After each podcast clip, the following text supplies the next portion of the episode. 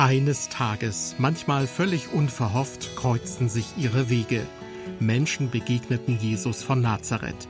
Manche von ihnen waren fromm, andere hätten von sich aus gern auf diese Begegnung verzichtet. Aber immer wurde etwas Besonderes daraus.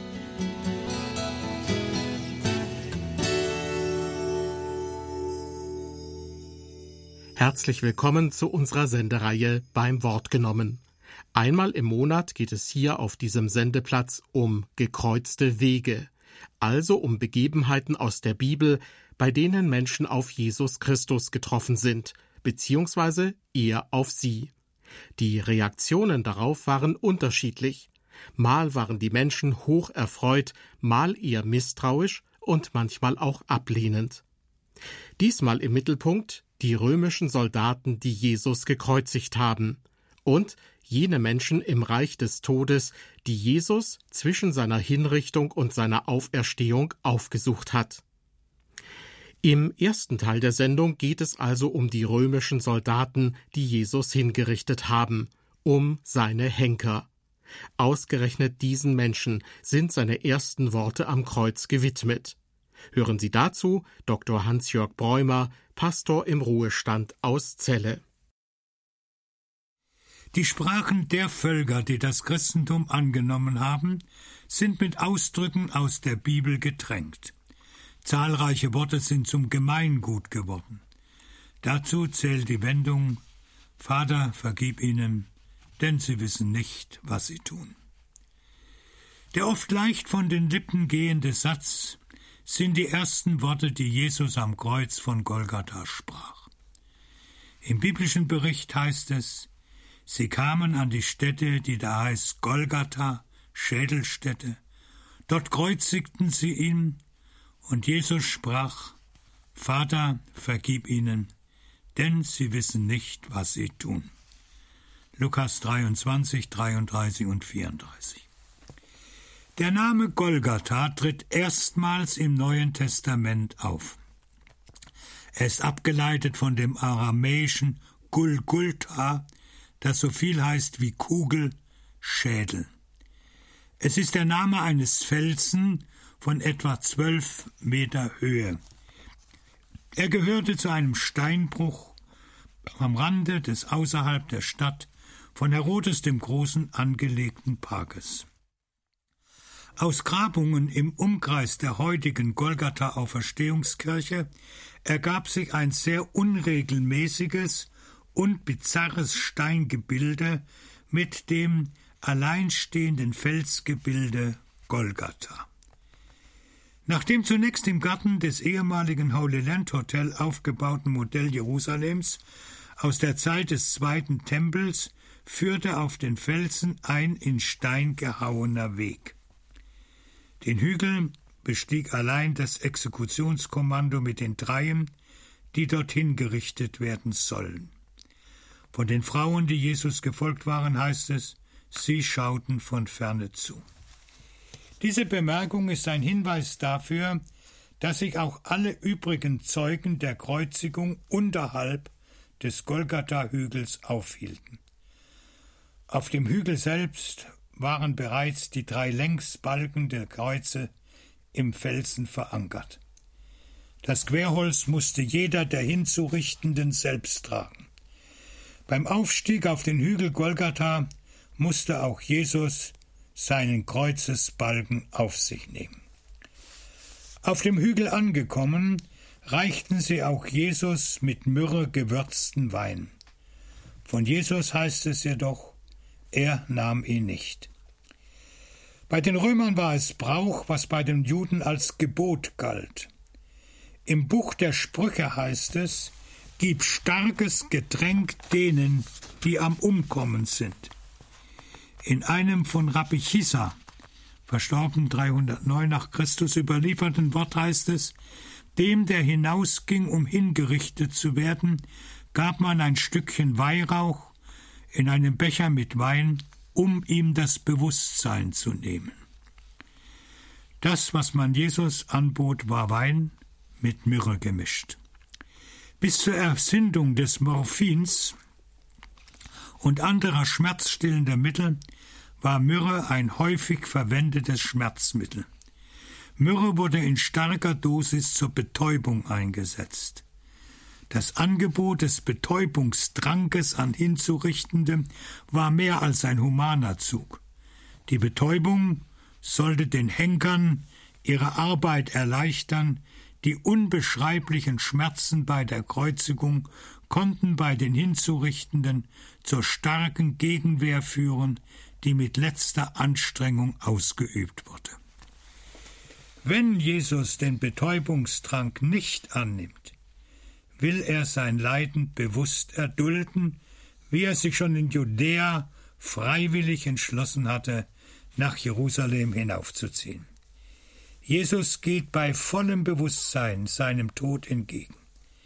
Er wehrt sich nicht. Er tat, wie es vom Gottesknecht heißt, seinen Mund nicht auf wie ein Lamm, das zur Schlachtbank geführt wurde. Er hat unsere Schmerzen auf sich genommen. Jesaja 53, 7 und Jesaja 53, 4. Die Verweigerung des Betäubungstrankes ist Ausdruck dafür, dass Jesus letztlich kein dem Untergang geweihter ist.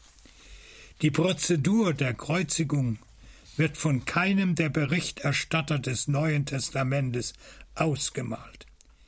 Was jedoch von Jesus überliefert wird, ist, dass er für seine Henker gebetet hat. An seinen Vater gewandt spricht Jesus die Worte Vater, vergib ihnen, denn sie wissen nicht, was sie tun. Es sind die ersten Worte, die Jesus sprach, als er als gekreuzigter für alle, die unten an der Schädelstätte standen, sichtbar und hörbar war. Jesu Bitte begann mit der Anrede Vater, aber. Jesus rief zu seinem himmlischen Vater Vergiss deine Majestät und Heiligkeit, vergiss deine Macht und Ehre und vergib. Vergiss das Verbrechen, das hier geschieht.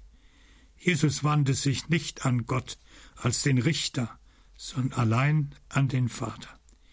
Er rief keinen Unschuldspsalm, in dem er beteuerte, das Kreuz nicht verdient zu haben. Jesus bat für seine Henker, aber Vater, vergib ihnen. Jesus, der gelehrt hatte, man soll im stillen Kämmerlein beten, beugte sich tief zu seinen Mördern. Er betete nicht in der Stille seines Herzens, er betete laut. Er dachte daran, dass Vergebung nichts hilft, wenn man nicht um die Vergebung weiß. Und er wollte, dass seine Mörder nicht untröstlich sein sollten, wenn sie nach Ostern innewürden und erkennen, wen sie getötet hatten.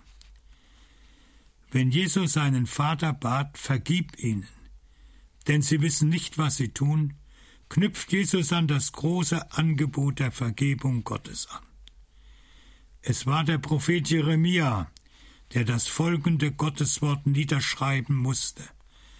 Beide sollen mich erkennen, klein und groß spricht der Herr, denn ich will ihre Missetat vergeben und ihrer Sünden nimmermehr gedenken. Jeremia 31, 34. Das hebräische Verbum für Vergebung, hebräisch Salach, steht im Alten Testament durchgängig nur für das Vergeben Gottes. Für die Vergebung der Menschen untereinander wird dieses Verbum an keiner Stelle gebraucht. Es steht allein um die Vergebungsbereitschaft Jahwes zu kennzeichnen. Wenn Gott spricht, ich vergebe, dann heißt dies, ich beseitige die Schuld, ich lösche die Schuld aus. Was Vergebung von Seiten Gottes bedeutet, kommt zum Ausdruck in der Fortsetzung seiner Zusage, ich will ihrer Sünden nimmermehr gedenken. Das heißt, die Sünden, die Gott vergibt, kommen nicht einmal in Gottes eigenem Gedächtnis mehr vor. Es gibt zwei Eigenschaften, die nach dem Zeugnis der Bibel nur Gott und ihm allein zu eigen sind. Es ist Gottes Schaffen aus dem Nichts. Dafür hat das Hebräische das Wort bara. Paulus fasst die Schaffung Gottes aus dem Nichts in die Worte Gott ruft das, was nicht ist, dass es sei. Und dazu, außer dem Schaffen Gottes, Gottes vergeben. Allein Gott kann das, was ist, so aus dem Weg räumen, dass es nicht mehr ist, auch nicht für Gott selbst. Was Gott vergessen hat, ist aus der Welt geschafft. Gott vergisst. Das ist das Unterscheidende zwischen dem Vergeben Gottes und dem Vergeben eines Menschen. Wenn ich einem Menschen vergebe, heißt das noch lange nicht, dass ich vergessen kann, was er mir angetan hat. Eine sprichwörtliche Weisheit lautet Vergeben ist nicht vergessen. Das deutsche Wort vergessen heißt in seiner ursprünglichen Bedeutung aus seinem Bereich, aus seinem Besitz verlieren. Genau aber das kann ein Mensch nicht. Für einen Menschen gibt es kein Vergessen. Der Mensch bewahrt vielmehr alles, Besonderes, was ihm Böses angetan wurde, auf. Aus dem Verborgenen wirkt Vergangenes zerstörend weiter. Wenn es kein Vergessen gibt, was aber bedeutet dann das Wort Jesu? Wenn ihr den Menschen nicht vergebt, so wird euch euer himmlischer Vater auch nicht vergeben? Eine Antwort steckt in dem deutschen Verbum verzeihen. Verzeihen heißt es sich versagen, darauf verzichten, seinen Anspruch auf Genugtuung und Rache aufgeben. Genau dafür hat Jesus am Kreuz das Beispiel gegeben, dem es nachzufolgen gilt. Jesus rief am Kreuz keinen Rachepsalm. Er forderte Gott nicht zur Bestrafung der Henker auf. Jesus appellierte vielmehr an Gottes Barmherzigkeit. Jesus wollte nur das eine, die fürchterliche Sünde seiner Feinde soll nicht mehr Sünde sein. Das Beispiel, das Jesus mit seinem ersten Wort am Kreuz gegeben hat, ist eine Einladung und Aufforderung, für die zu beten, die an uns schuldig geworden sind. Bereits in der Bergpredigt sagt Jesus, bitte für die, die euch beleidigen und verfolgen. Dieser Aufforderung vorausgehen die Worte Jesu, liebet eure Feinde. Wie kann aber ich meine Feinde lieben? Wie kann ich vergeben, wenn ich nicht vergessen kann? Eine Antwort darauf gibt Helmut Thielige.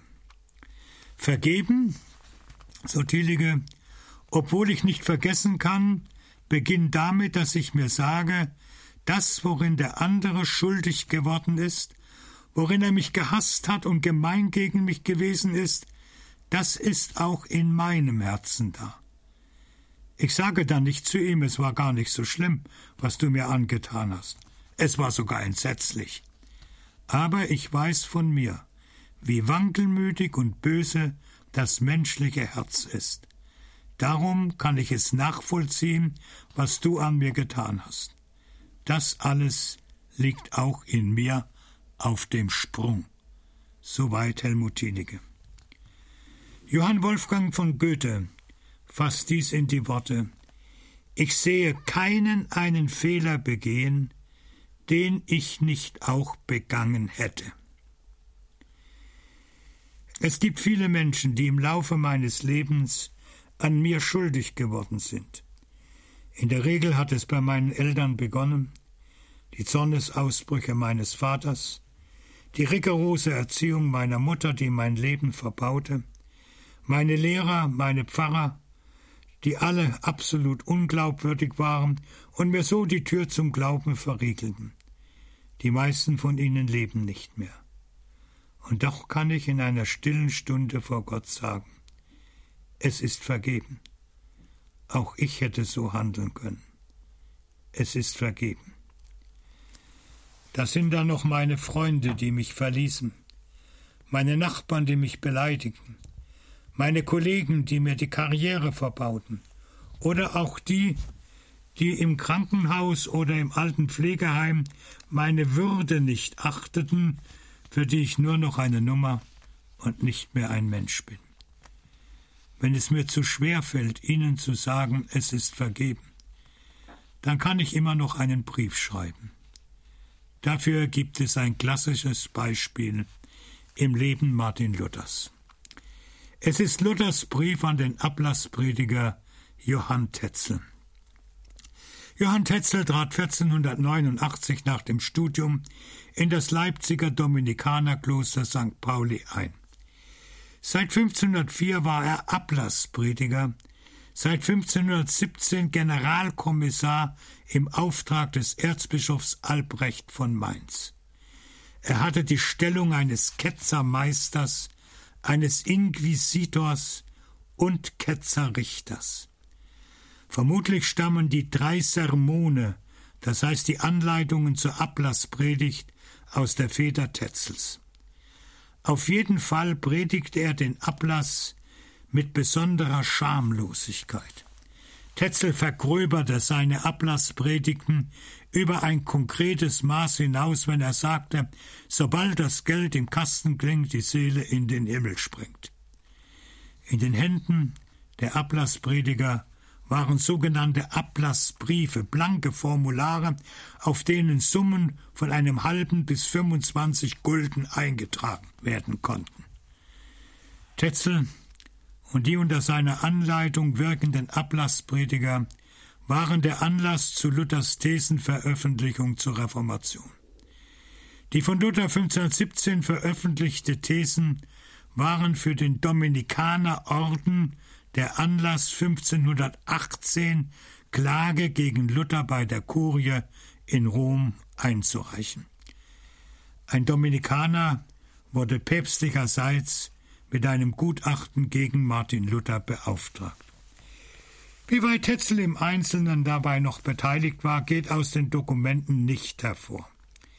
Auf jeden Fall war für den jungen Luther Tetzel sein Erzfeind, dem er vorwurf, er verkaufe Gnade um Geld.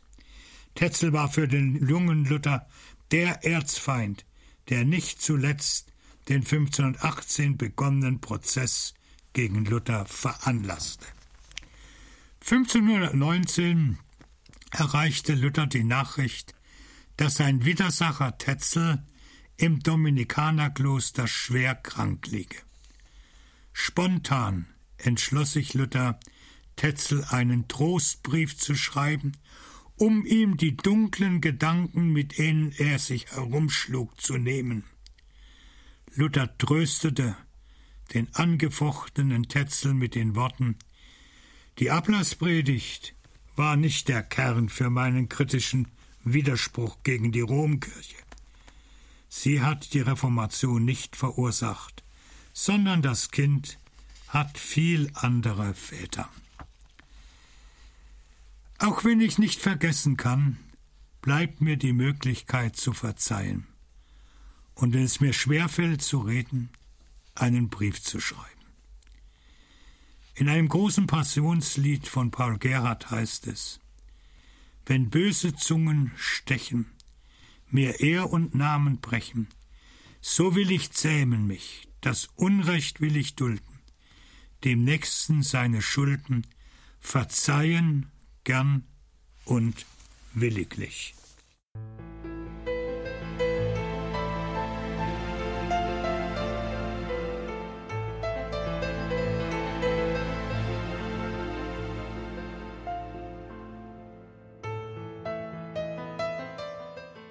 Sie hörten Dr. Hans-Jörg Bräumer über die ersten Worte Jesu am Kreuz, seine Bitte um Vergebung für die römischen Soldaten, die ihn hingerichtet haben.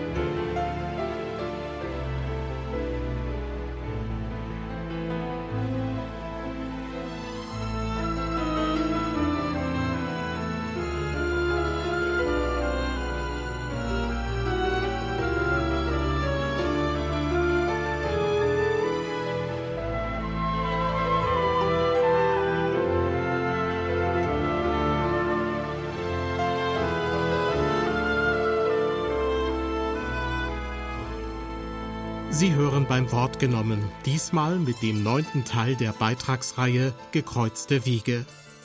In den kommenden Minuten wird sich Dr. Hans-Jörg Bräumer mit einer besonderen Anmerkung aus dem ersten Petrusbrief befassen. Dort heißt es, dass Jesus zwischen seiner Hinrichtung und seiner Auferstehung, also in dem Zeitraum, in dem er nach menschlichem Ermessen eigentlich tot war, Menschen im Reich des Todes aufgesucht hat, um sie für sich zu gewinnen und sie zu retten. Jesus im Grab ist rein äußerlich betrachtet eine Leerstelle im Sinne eines Leerlaufes im Wirken Jesu. Es ist ein Tag der Trauer und der Klage, ein Kar-Samstag. Die Silbe Kar geht zurück auf das althochdeutsche Wort Karan, Wehklage, beziehungsweise auch Karna, verzweifelt sein. Kar-Samstag ist der Tag, der auf den Karfreitag, den Todestag Jesu, folgt. Nach jüdischer Zählung gelten auch nur noch wenige Stunden des verbleibenden Tages als ein Tag. Rechnet man die Kreuzigung als Tag eins, so ist der Kar-Samstag der zweite Tag. Er begann nach unserer Zählung um ca. 17 Uhr am Todestag Jesu und endete nach 24 Stunden. Entsprechend begann der dritte Tag gegen 17 Uhr am Samstag. So kommt es zu dem Bekenntnis gestorben, begraben, hinabgestiegen in das Reich des Todes und am dritten Tage auferstanden von den Toten. Zu Grabe getragen wurde Jesus von Nikodemus und von Josef von Arimathea. Letzterer hatte nicht nur an seinem Heimatdorf, sondern auch am Stadtrand von Jerusalem einen Grundbesitz. Ein Durchbruch durch die Westapsis der heutigen Auferstehungskirche gab den Zugang zum vermutlich traditionellen Grab des Josef von Arimathea frei. Eines der damals noch nicht belegten Gräber dieser Grabanlage hatte Josef von Arimathea für sich gekauft. In diesem wurde Jesu Leichnam bestattet. Josef von Arimathea erwies dem toten Jesus jede erdenkliche Ehre. Er stellte ihm sein eigenes Grab zur Verfügung, er sorgte dafür, dass er nicht nackt in ein Massengrab für Hingerichtete geworfen wurde, nackt bestattet zu werden, galt als Schande, und zur Sicherung des Grabes ließ Josef einen runden Verschlussstein vor den Eingang rollen. Dieser wurde zusätzlich durch einen Stützstein befestigt, um das Eindringen von Tieren und Menschen ins Grab zu verhindern. Für Jesus war der Tag im Grab keine Leerstelle, kein Leerlauf in seinem Wirken. Der Kasamstag ist vielmehr die Fuge in der Wand der Zeit, durch die das Leben eintreten kann. Am Tag zwischen Jesu Tod am Kreuz und seiner Auferstehung sandte Gott der Vater Jesus seinen Sohn in das Reich der Toten. Nach Gottes Willen soll die Erlösungstat Jesu am Kreuz nicht einer Gruppe von Auserwählten gelten. Gottes Heilswillen umfasst die gesamte Menschheit. Jeder, auch der, der sich für die Gottferne entschieden hat, soll hören, auch für dich starb Jesus am Kreuz. Die einzige Stelle im Neuen Testament, die von Jesu Predigt im Reich der Toten berichtet, steht im ersten Brief des Apostel Petrus. Christus hat ein für allemal für die Sünden gelitten als Gerechter für die Ungerechten, um euch zu Gott zu führen. Er wurde im Leib getötet, aber lebendig gemacht im Geist. Dabei ging er auch hin und verkündigte den Geistern im Gefängnis, die damals ungehorsam waren, als Gott in seiner Gnade abwartete und man in den Tagen Noahs die Arche baute, in der nur wenige, genau acht Menschen lebend durch das Wasser hindurch gerettet wurden. So 1. Petrus 3, 18 bis 20. Jesus am Kreuz gestorben und ins Grab gelegt wurde, so schreibt Petrus, lebendig gemacht im Geist. Das heißt, der Prediger im Reich der Toten ist nicht der Auferstandene, sondern der Lebendige ohne Leiblichkeit. Seine Predigt, so fährt Petrus fort, gilt den Geistern im Gefängnis. Dieser Begriff ist vom altorientalischen Weltbild aus zu verstehen. Es ist die Bezeichnung der größten Tiefe im Inneren der Erde. Es ist der Ort, an dem die Gottlosen in Gewahrsam genommen, gefangen gehalten und bewacht werden. Die in der tiefsten Gottferne gefangen gehaltenen hat Gott nicht aus den Augen verloren. Noch vor der Auferstehung schickte Gott Jesus seinen Sohn, den Erlöser, in die Welt derer, die sich von Gott abgewandt hatten und gottlos gestorben sind. Besonders erwähnt wird dabei die Generation zur Zeit Noahs. Eindrücklich dargestellt ist dies auf einem der Bilder Sieger Köders. Das ganze Bild ist bestimmt vom Regenbogen, dem Bogen der Zusage, ich werde, solange die Erde steht, diese bewahren.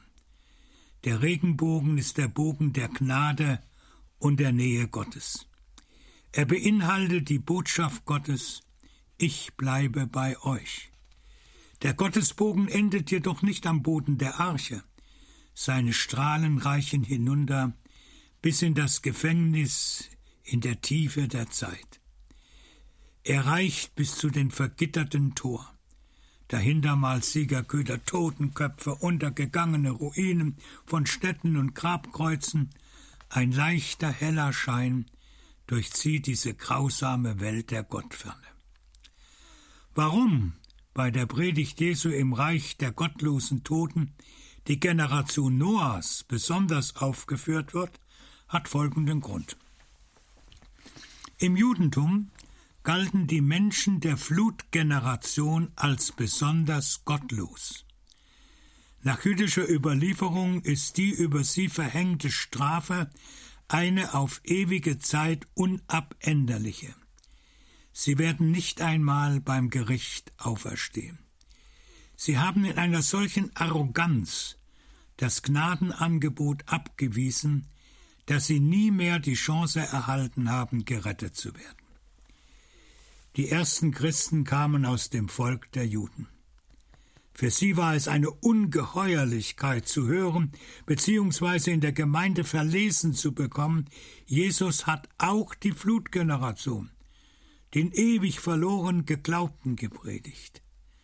Der Inhalt der Predigt Jesu im Reich der Gottlosen wird nicht angegeben. Das heißt, Petrus setzt voraus, dass es dieselben Worte sind, die Jesus bei seiner Predigt zu Beginn seines Wirkens wählte. Die Zeit ist erfüllt, das Reich Gottes ist herbeigekommen, tut Buße und kehrt um, glaubt an das Evangelium. Diese und keine andere Botschaft drang an die Ohren der in der Tiefe der Erde gefangen gehaltenen Gottlosen. Dabei war auch die Generation der Flut nicht ausgeschlossen. Es gibt keine Gruppe der Menschheit, denen nicht der Satz gilt, Christus hat ein für allemal für die Sünden gelitten, als Gerechter für die Ungerechten, um euch zu Gott zu führen. 1. Petrus 3,18 Es gibt keinen Teil der Menschheit, dem das Angebot der von Jesus geschaffenen Vergebung nicht gilt. Das Predigen Jesu in der Welt der gottlosen Toten wird mit einem Verbum beschrieben, das die besondere Bedeutung hat, die Botschaft des Heils verkündigen, griechisch Charissein. Jesus hielt dem Menschen der Flutgeneration keine Strafpredigt. Er verkündigte ihnen die Heilsbotschaft. Von der Reaktion der Toten denen Jesus im Reich der Toten predigte, wird nichts berichtet. Es war jedoch ohne Zweifel dieselbe Reaktion wie zur Zeit des Wirkens Jesu. Die einen lehnten ab, die anderen folgten Jesus nach. Dabei wird nicht berichtet, dass irgendeiner, der zu Lebzeiten Jesu Botschaft hörte, nach dem Tod noch einmal eine Chance bekommt.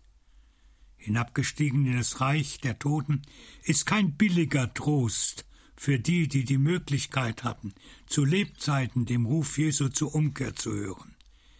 Jeder aber, der gestorben ist, ohne die Chance zu haben, Jesu Ruf zu hören und zu folgen, wird einmal vor der Entscheidung stehen, die Erlösung Jesu am Kreuz anzunehmen oder abzulehnen. Dies ist der Sinn des Wortes, das Paulus an Timotheus schreibt. Gott will, dass allen Menschen geholfen werden und sie zur Erkenntnis der Wahrheit kommen. Alle Menschen sollen das Angebot der Bekehrung, der Hinwendung zu Jesus haben. Niemand muss mehr fragen, was aus all denen wird, die vor Christi kommen in die Welt gestorben sind. Gott hat keinen vergessen. Was wird aus denen, die zu Lebzeiten Jesu Botschaft nicht hörten? Zu jedem schickt Gott die Botschaft von der Erlösung. Jeder bekommt das Angebot, sich für Jesus zu entscheiden. Der Mensch jedoch kann sich diesem Angebot widersetzen und damit für alle Ewigkeit aus Gottes und aus Jesu Hand fallen. Wir, die wir heute die Möglichkeit haben, Jesu Ruf zu hören, stehen vor der Frage, sind Sie, bin ich bereit, kompromisslos auf Jesu Seite zu sehen? Das Lied zum Kar-Samstag O Traurigkeit, o Herzeleist, schließt mit der Bitte. O Jesu du, mein Hilf und Ruh, ich bitte dich mit Tränen, hilf, dass ich mich bis ins Grab nach dir möge sehnen. Sie hörten Dr. Hans-Jörg Bräumer, Pastor im Ruhestand aus Celle. Diesmal im Mittelpunkt die Verkündigung Jesu im Reich der Toten. Und davor Jesus bittet um Vergebung für seine Henker. Die nächste Folge aus der Beitragsreihe Gekreuzte Wege wird in fünf Wochen ausgestrahlt, am Freitag, den 27. Dezember, beziehungsweise als Wiederholung am Montag, den 30. Dezember.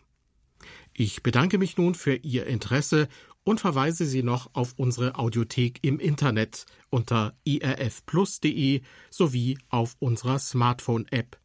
Dort können Sie sich diese Sendung jederzeit noch einmal anhören oder sie an andere Leute weiterempfehlen.